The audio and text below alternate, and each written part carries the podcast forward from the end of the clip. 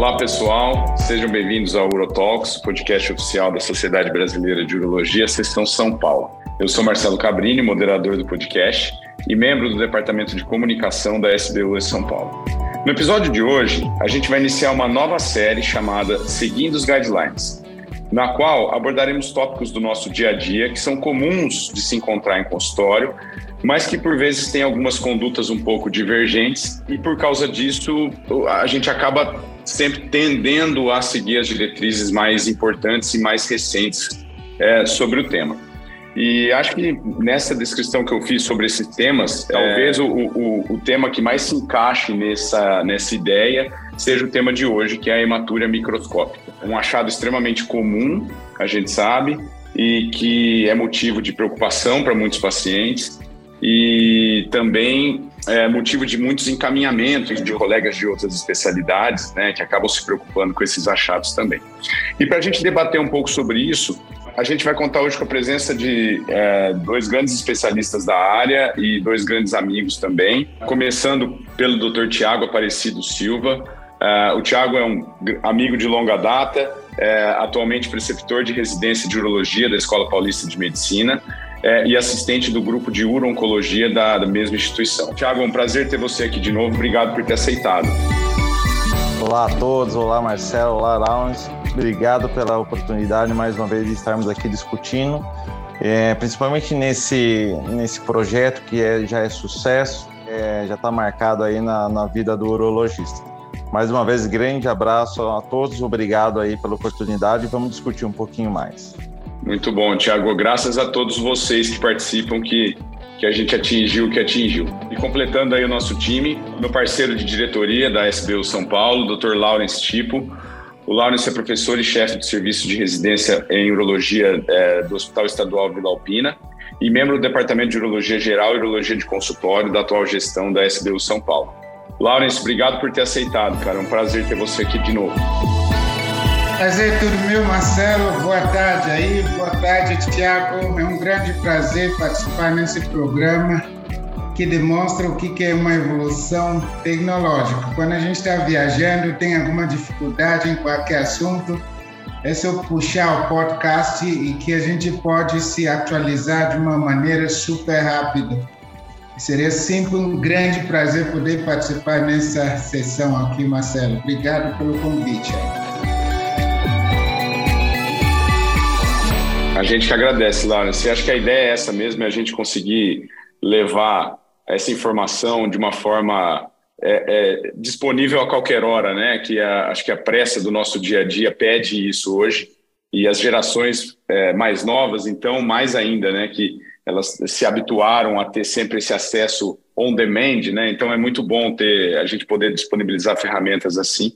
E, e já aproveitando esse gancho e lembrando que a gente tem um público é, de, jovem, de bastante recém-formados, a gente sempre começa essa discussão com a, uma parte mais básica do tema, né? Então, é, eu vou começar com você, Tiago. Eu queria que você falasse um pouco é, para a gente o que atualmente é considerado a principal definição para a hematura microscópica.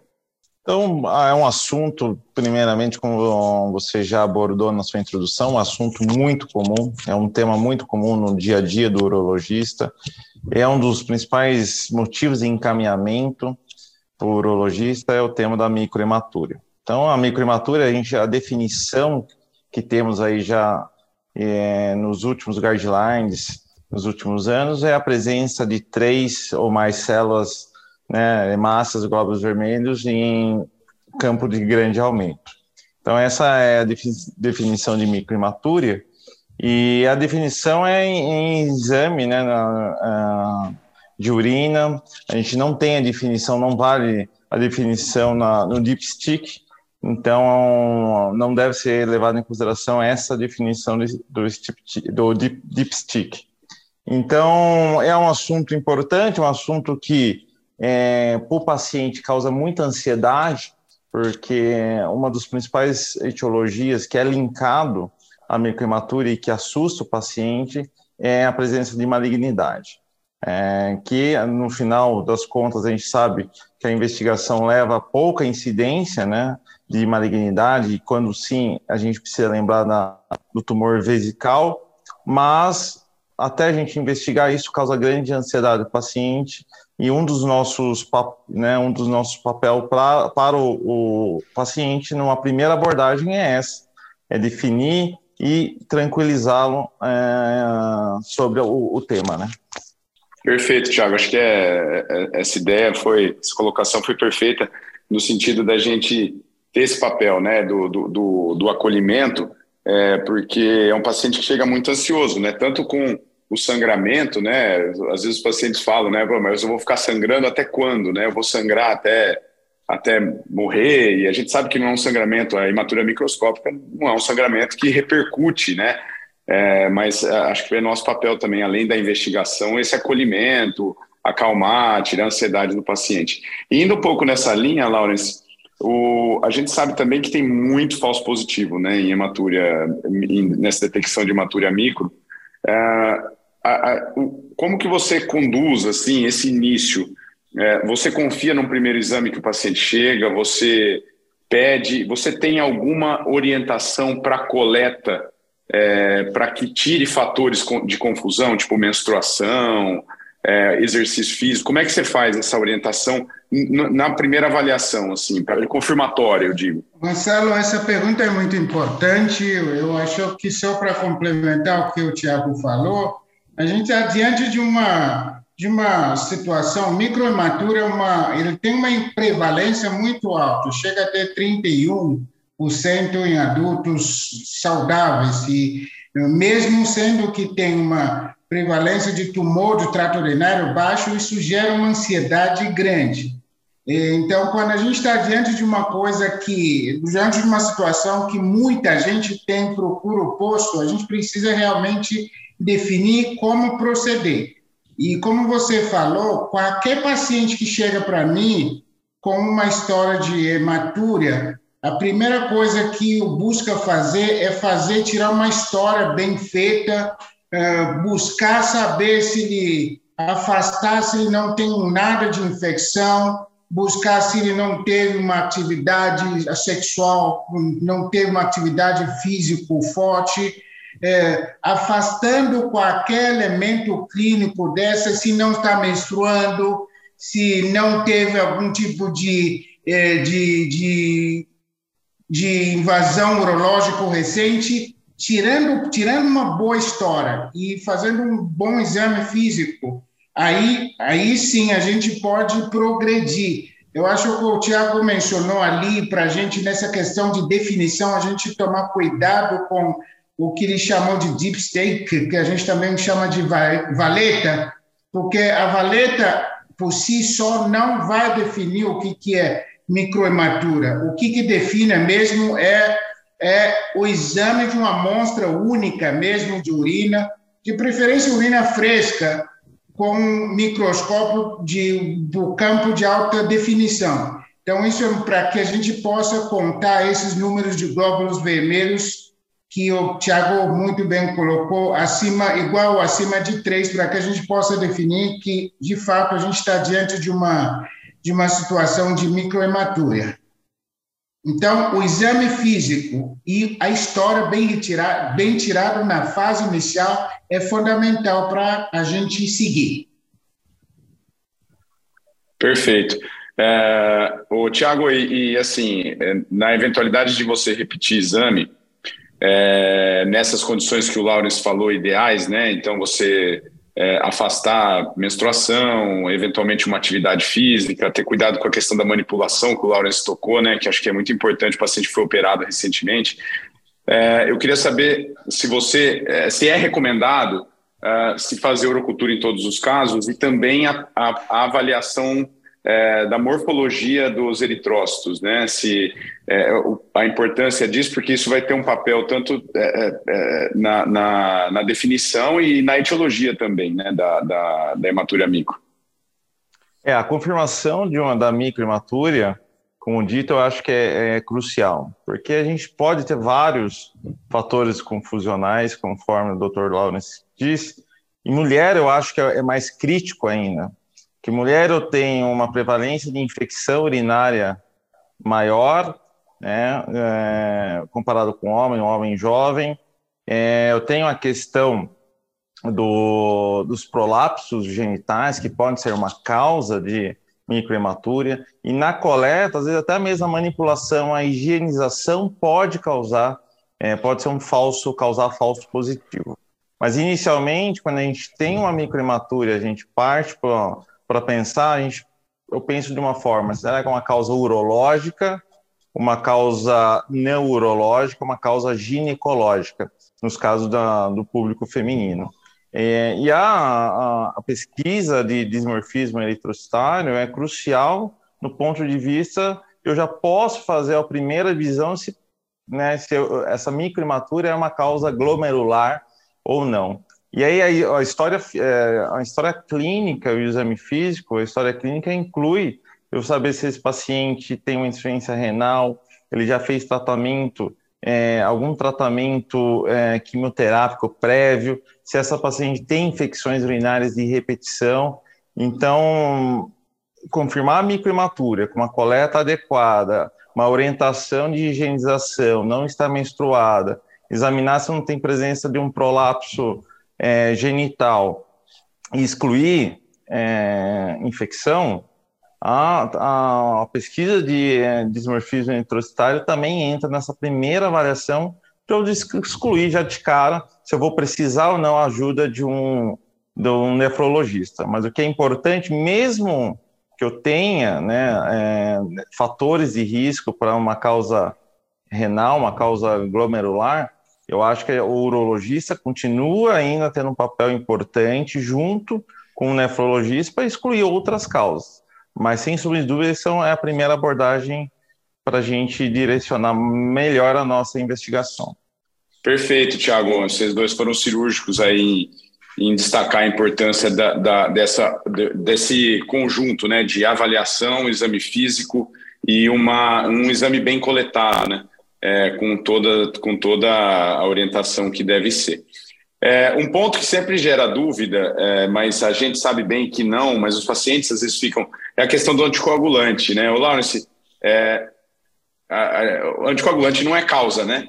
É, o anticoagulante facilita, mas não dá para simplesmente se justificar, o paciente toma xarelto, o paciente toma S e pronto, final, então é por isso e não precisa investigar, né? Só reforçando isso, isso aí, correto? Corretíssimo, Marcelão. Quem toma antiplaquetário ou anticoagulante, ele tem que ser investigado da mesma forma que quem não toma. Isso é muito, isso já é realmente é muito direto nos guidelines hoje, investigar quem está tomando a hematura com quem estivesse tomando qualquer anti, anti, antiplaquetária precisa ser investigada exatamente da mesma forma que quem não toma. Então, está corretíssimo. Maravilha. É, bom, e acho que a, a, gente confirmando o diagnóstico, o próximo passo aí vai ser a gente partir para a investigação, né?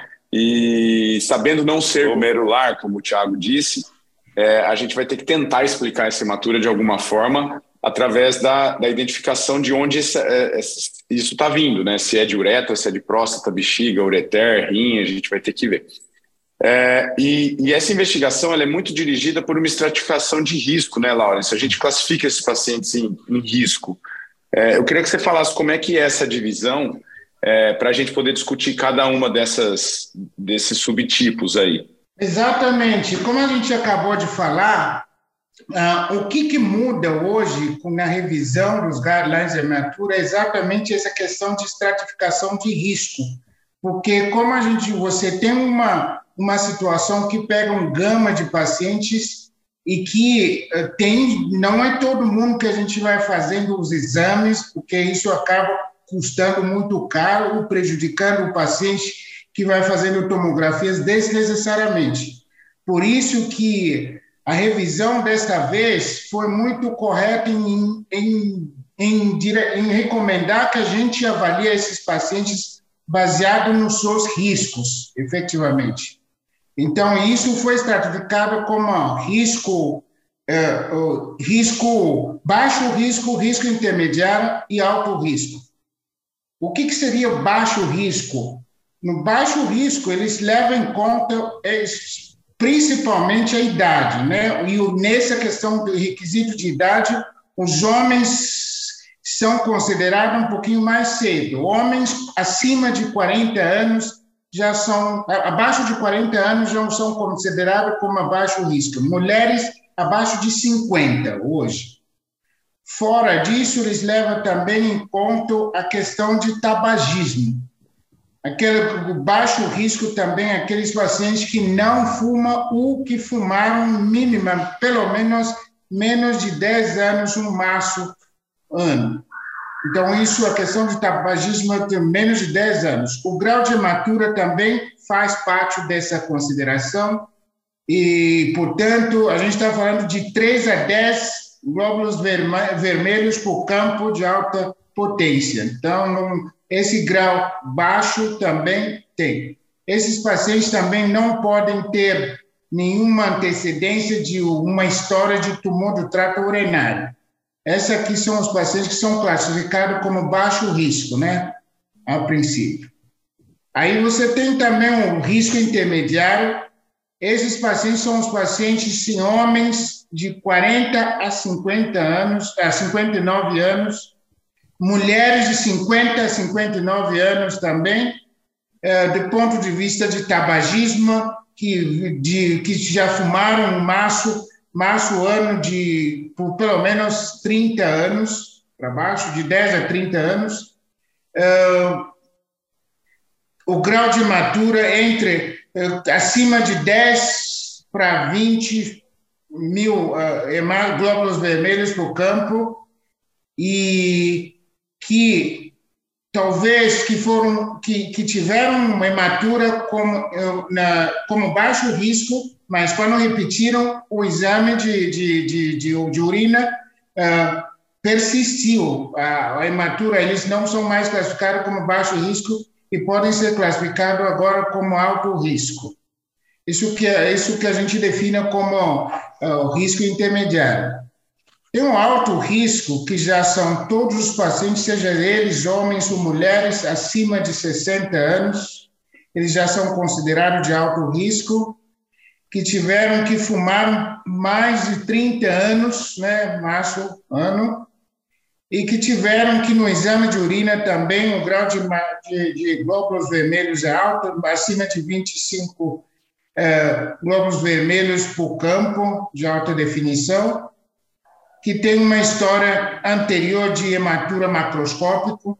Essas sim são de alto risco. Então, classificando esses pacientes em baixo risco, risco intermediário, isso vai definir o grau de investigação, se a gente, quem que a gente pode investigar, como conduzir, isso vai realmente definir a forma que a gente deve conduzir esses pacientes.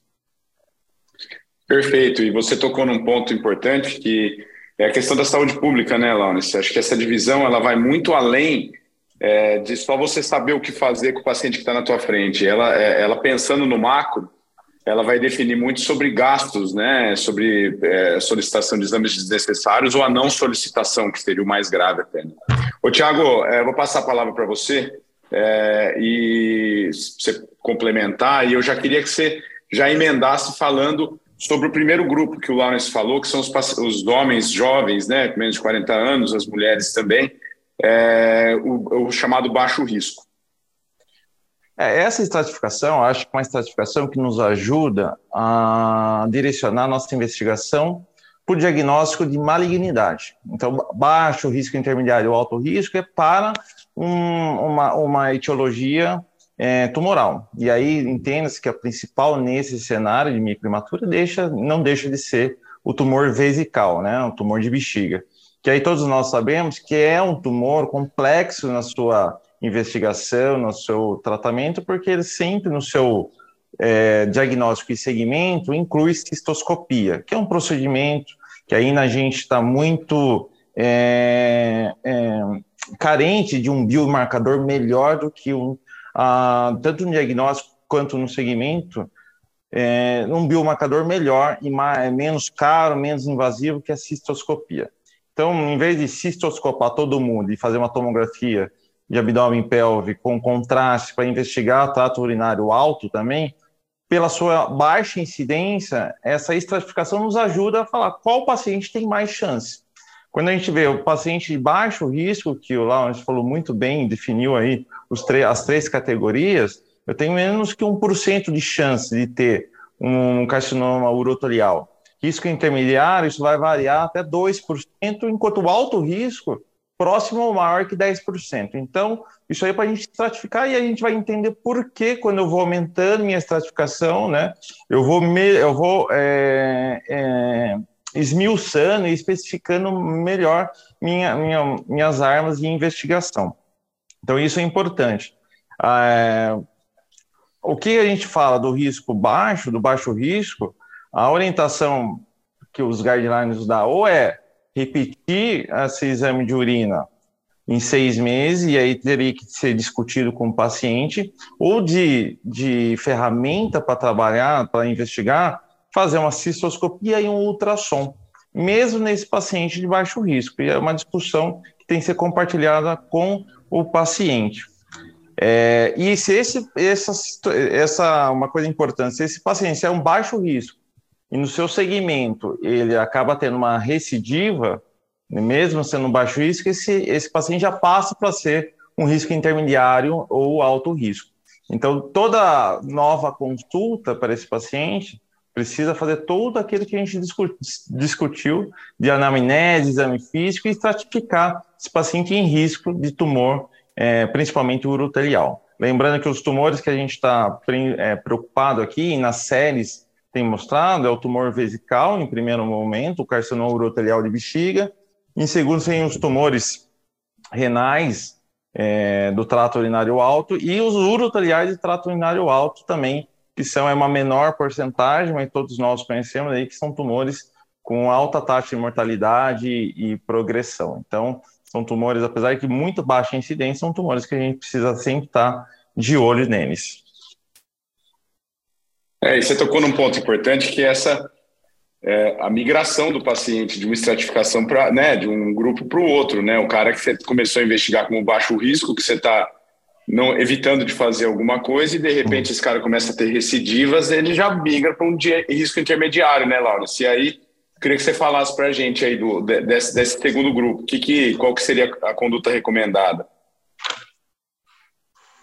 Exatamente, Marcelo. Esse segundo grupo também como, como eles são dito risco intermediário, eles são investigados automaticamente no, no, no, no, baixo risco, como o Tiago falou, a gente pode discutir com o paciente dizendo, olha, eh, a situação é essa, você está num risco baixo, com baixo risco de ter tumor do trato urinário superior, e podemos fazer, repetir esse exame daqui seis meses, o ou, se você quiser, a gente pode fazer um exame de cistoscopia e ultrassom, que a gente sabe que, é, por mais que seja um exame simples, que ele é invasivo, ele é custoso, ele tem seu desconforto. Então, nós, quando é baixo risco, a gente tem essa conversa com o paciente. Agora, quando é risco intermediário, de fato, a gente já passa para o paciente que precisa realmente é, é fazer essa investigação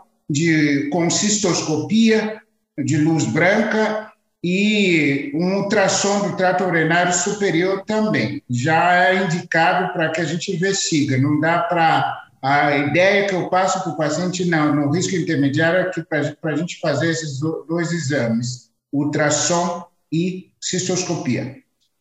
E a cistoscopia já no momento de diagnóstico ou no caso de uma nova repetição? Você já faria no momento do, do, da confirmação da hematuria micro, né, Laurence? Sim, quando se ele é risco intermediário, confirmando, eu já faço. Perfeito. Eu só discuto se vai fazer ou não fazer com o, o baixo risco. Entendi, perfeito. Não, acho que ficou super claro. E vocês não falaram ainda nada de tomografia, Tiago. E aí? É, é. Fica só para o alto risco, então? É, a questão, eu acho que é, quando a gente estatifica, ter esses números né, na cabeça, eu acho que só retomar um pouquinho, a gente ter de uma forma geral, que eu falo microhematura, ter 3 a 5% de chance de ser um diagnóstico de malignidade. E se eu estratificando, eu ter esses baixos é, risco, no baixo risco, no risco intermediário, baixas porcentagens de neoplasia, isso ajuda muito na conversa com o paciente tranquilizar. Então, acho que eu sempre deixo na manga esses, esses números para o paciente também entender porque eu propus para ele repetir uma, um exame de urina em seis meses ou compartilhar isso aí com, um, com o paciente.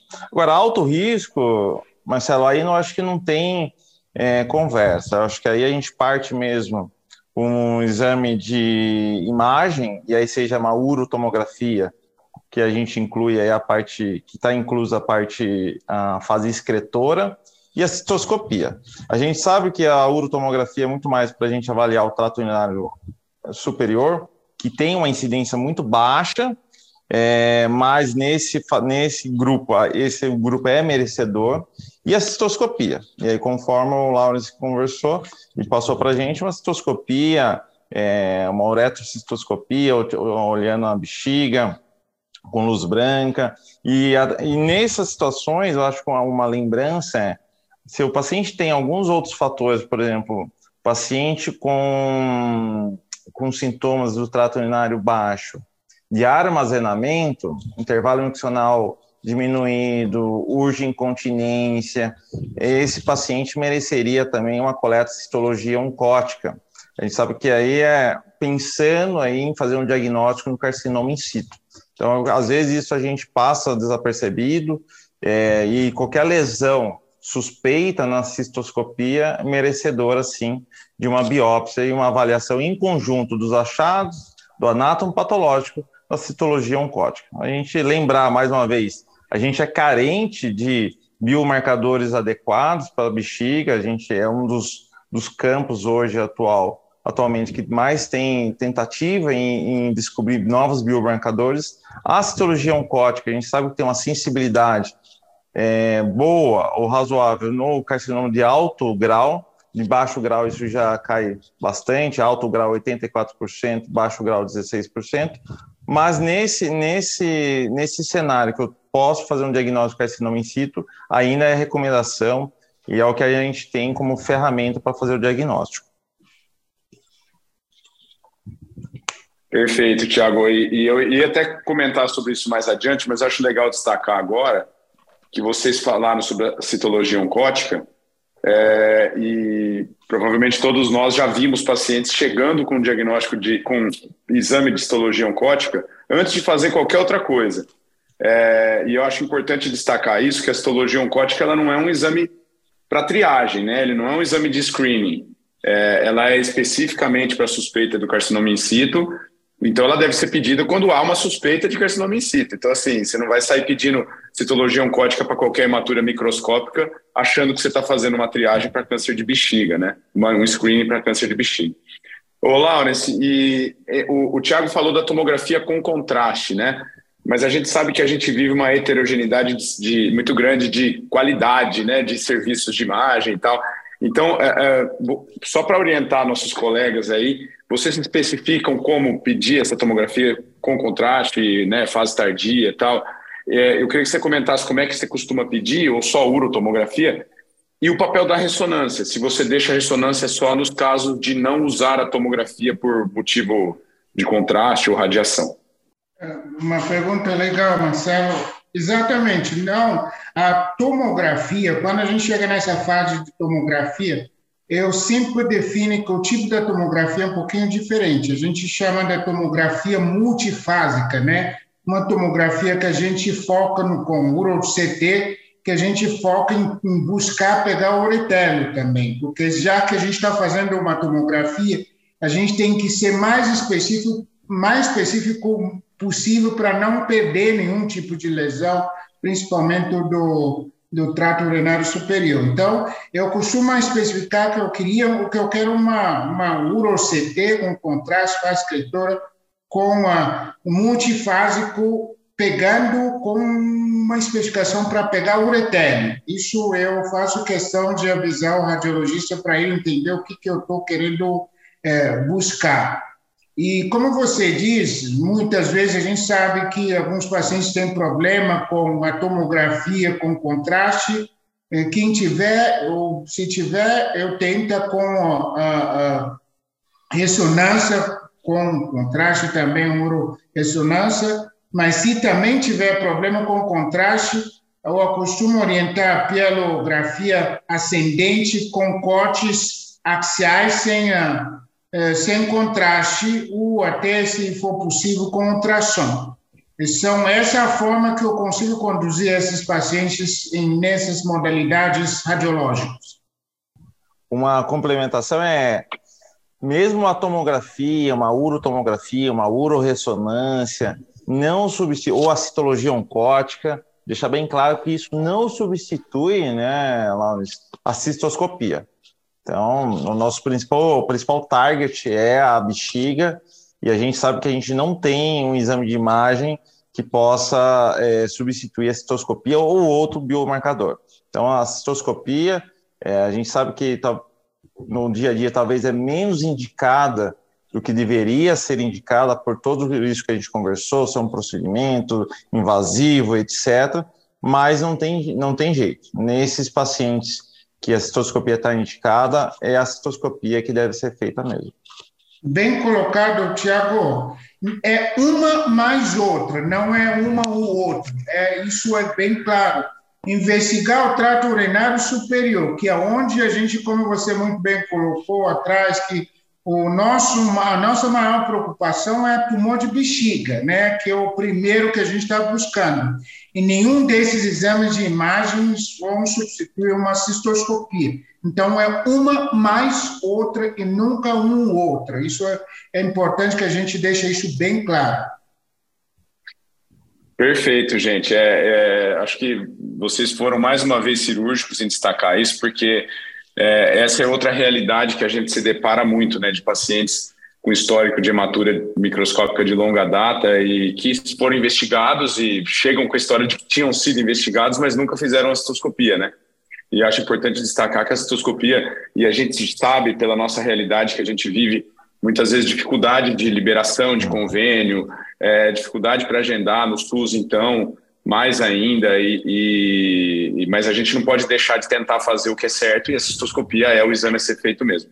E já aproveitando essa bola que vocês levantaram, Tiago, é, na cistoscopia, a cistoscopia diagnóstica ela é uma citoscopia normal, sem nenhum adicional a mais, né?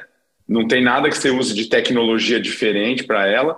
E uma dúvida é: sempre você faz biópsia aleatória se você não encontra nada, num caso como esse, ou não?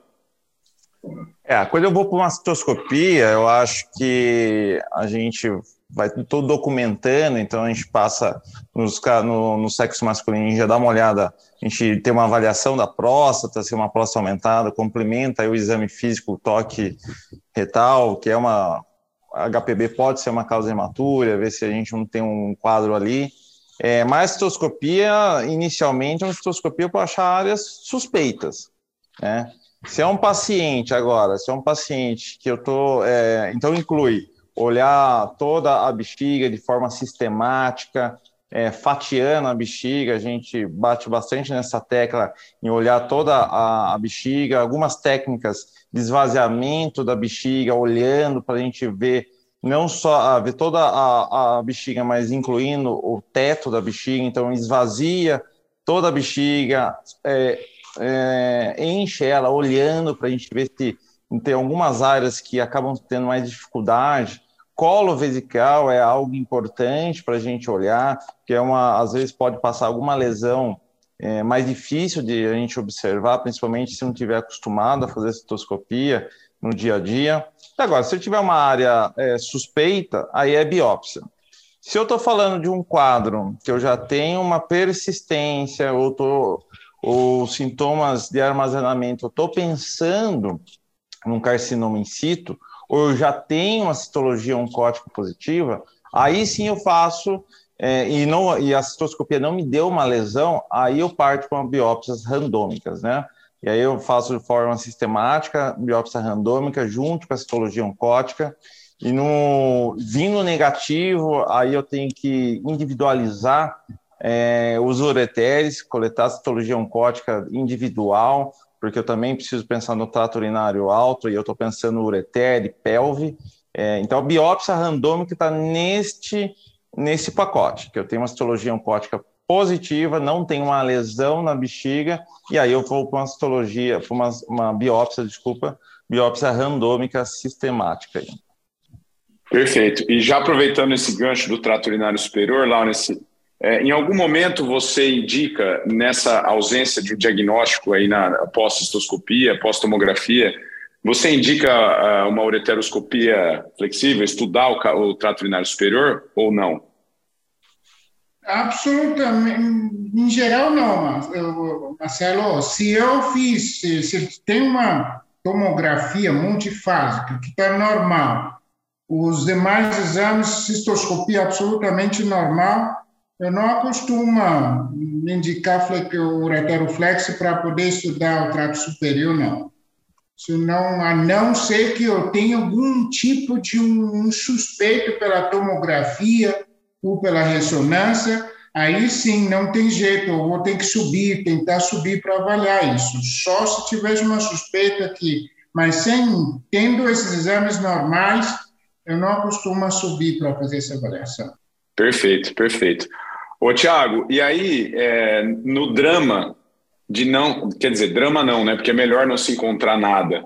É, mas no drama de uma situação persistente, é, onde não se encontra nada, é, você, como é que você conduz esse caso? Assim, você faz avaliações seriadas, você é, para de seguir, fala para a pessoa ficar assim, que não vai acontecer nada? Como é que você segue isso? É, realmente aí é uma situação delicada. Né? Então, eu acho que nessa situação é reestudar o paciente, ver se a gente não está tendo uma causa que a gente não conseguiu identificar. Então, lembrar causas ginecológicas, HPB, cálculos, né, que a nossa tomografia também ajudou a fazer detecção de microcálculos, cálculos assintomáticos. Mas na estratificação, se é um paciente, eu acho que muda muito a minha estratificação e ajuda mais uma vez. Não tem uma resposta, os guidelines tentam nos ajudar, mas não tem uma resposta é, certeira. Eu acho que é uma questão de ponderar. Se é um paciente de baixo risco intermediário, talvez discutir com o paciente em seguir é, ou até mesmo postergar alguma nova avaliação, mas alto risco, aí é discutir com o paciente se a gente tem alguma outra ferramenta, e aí repetir citoscopia com biópsia, é, aí é tudo é, off-label e mais, de uma forma geral, pessoalmente, se o paciente é de alto risco, eu sigo esse paciente mais, mais próximo. E aí proponho para o paciente a gente repetir talvez toda essa nossa, é, nossa nosso arsenal de investigação mais para frente, porque a gente sabe que é um risco relativamente baixo, mas nesse paciente, nesse seleto paciente que a gente classificou lá atrás, por ele ter fatores de risco, eu acompanho ele mais, mais próximo. Perfeito, gente. Bom, acho que deu para a gente dar uma, um panorama geral. Foi bom que você citou aí essas causas, lembrar até de fístulas, né, arteriovenosas, síndrome do é, nutcracker, outras, outras coisas que também podem dar, que são raras, mas que a ideia é, é, é, são, são, são causas que são diagnosticáveis geralmente nos exames de imagem, né? Então a gente acabou não discutindo cada uma delas porque realmente a ideia é você discutir, a ideia aqui é a gente discutir a avaliação e eu acho que ficou muito claro isso. É, a gente já está chegando no, no, no, final aí no, no máximo do nosso tempo. E eu queria deixar uma pergunta que não está no guideline é, para cada um de vocês e, e, e, vou deixar os dois responderem assim vocês fazem já as considerações finais. Eu já agradecendo muito a presença de vocês. É, considerando tudo isso, vocês acreditam que o exame de urina, um, que na verdade é a causa de se ter descoberto, né? Você acha que ele deve ser um exame de triagem? Você acha que ele é um exame bom de screening para câncer de bexiga, assim, para inicial, para se pedir para todo mundo? Começa, começa você, Tiago, com essa pergunta fácil. É, é uma pergunta delicada, né, Marcelo? Pô, não, não te fiz nada para receber essa pergunta final, hein?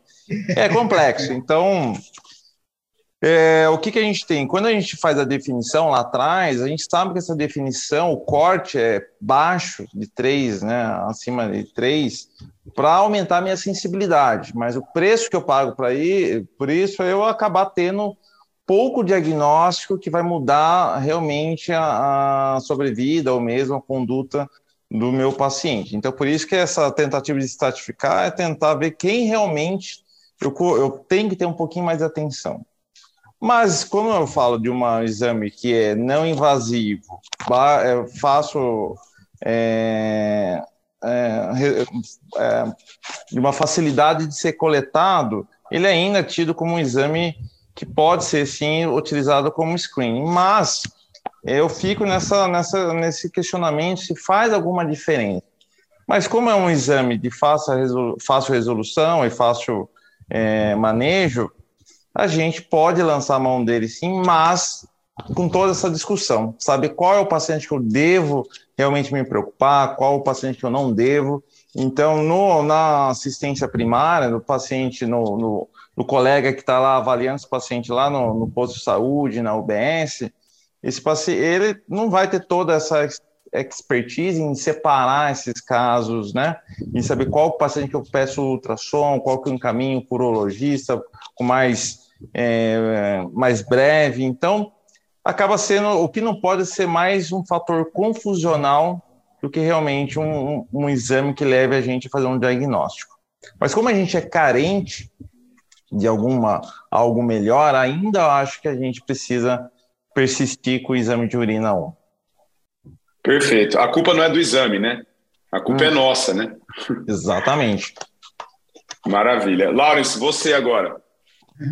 Essa, essa, essa pergunta é muito é simples, mas muito, muito confusa, como diz o Tiago. Como fazer? O que, que a gente tem é isso aí na mão para tomar a decisão? Uh, eu não sei, como, como você diz, a urina 1 eu vou ver, você fala assim, a partir disso eu posso confiar para tomar a decisão, eu vou ter que mandar fazer né, para microscopia, especificar para poder definir se realmente essa pessoa, a, a, o sangramento é importante. Eu acho que não tem jeito. O que a gente tem na mão hoje é a urina 1 e é isso que me guia para que eu comece a agir. E eu vou ter que considerar, não tem para onde correr. E na maior parte das vezes, quando a gente fala disso, a gente está falando da saúde pública e a gente segue o que, que a gente tem na mão para, na maior parte das vezes, 80% das vezes é o que, que chega para nós. E é isso que a gente vai tem, a gente tem que pegar para tomar decisão, Marcelo. Então eu dou importância nisso e segue com isso para poder investigar. Maravilha, gente. Então, é, a gente está encerrando aqui nosso episódio. É uma pena, mas passou muito rápido. É, e eu queria passar a palavra aí para vocês, para as considerações finais de vocês. Já agradecendo de antemão é, a, o tempo e a disponibilidade. Foi um prazer ter vocês dois aqui. Tiago, começando por você. Mais uma vez, muito obrigado pela oportunidade. É um evento e uma ação muito importante da SBU São Paulo. Agradecer ao Marcelo, um grande parceiro, um grande amigo aí de, de longa data. Agradecer a SBU. Agradecer ao Dr. Lawrence pela nossa discussão. Gostei muito, foi muito proveitoso para todos. Grande abraço e até a próxima. A gente que agradece, Tiago. Obrigado mesmo. Lawrence, prazer ter tido você aqui com a gente, cara. Foi muito bom certeza. Eu que agradeço, Marcelão. Muito obrigado pelo convite mesmo. Tiago, obrigado por ter dividido esse campo comigo, aprendendo junto nós. E realmente eu queria aproveitar essa oportunidade para agradecer o Marcelo e a SBU de São Paulo por esse movimento tão forte no ensino.